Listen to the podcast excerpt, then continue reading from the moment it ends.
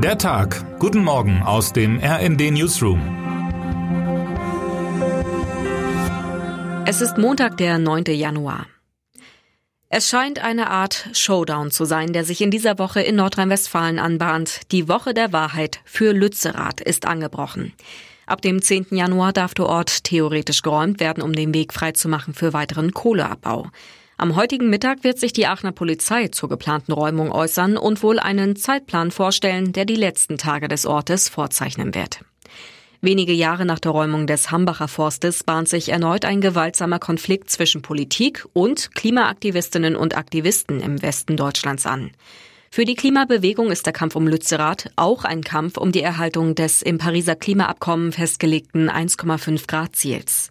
Laut geologischen Schätzungen liegen 1,3 Milliarden Tonnen Kohlereserven rund um den RWE-Tagebau Garzweiler 2. Um diese Vorkommen zu erschließen, soll Garzweiler 2 erweitert werden und Lützerath und andere Ortschaften müssen weichen. Alle Details und Standpunkte zum Konflikt hat meine Kollegin Kira von der Brelie in dem Artikel Kampf um Lützi, darum geht es beim Konflikt in der rheinischen Braunkohlesiedlung übersichtlich zusammengefasst. Gestern erhielt das Protestcamp am Tagebau in NRW prominente Unterstützung. Zunächst spielte die Band Annemai Kantereit ein Konzert, das wegen einer Unterspülung kurzfristig an einen anderen Ort verlegt werden musste. Dazu brachte der Besuch von Klimaaktivistin Luisa Neubauer weitere Aufmerksamkeit. Man merkt, dass anscheinend unterschätzt wurde, welche Kraft in diesem Ort steckt, sagte sie mit Blick auf die Zahl von Menschen, die für den Protest angereist waren. Das Dorf hier ist überlaufen von Menschen, die aus der ganzen Republik angereist sind. Und das ist keine unkomplizierte Anreise. Da gibt es viele gesperrte Straßen und Polizeibarrikaden. Aber das nehmen die Menschen auf sich, so die Einschätzung Neubauers. Kurzzeitig verlor der Protest seinen friedlichen Charakter, als Einsatzkräfte der Polizei mit Steinen beworfen wurden.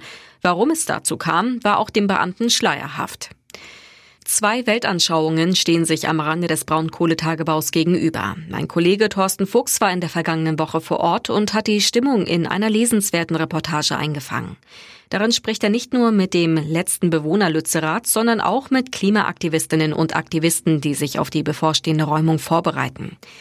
Eine der Protestlerinnen, die auf einem der meterhohen Baumhäuser ausharrt, gesteht mit Blick auf den Filmstudenten, der 2018 bei den Auseinandersetzungen im Hambacher Forst starb, ich habe Angst. Zugleich sagt sie aber auch, was ist schon meine Angst gegen die Angst derjenigen, deren Leben die Klimakrise im globalen Süden schon jetzt bedroht? Termine des Tages.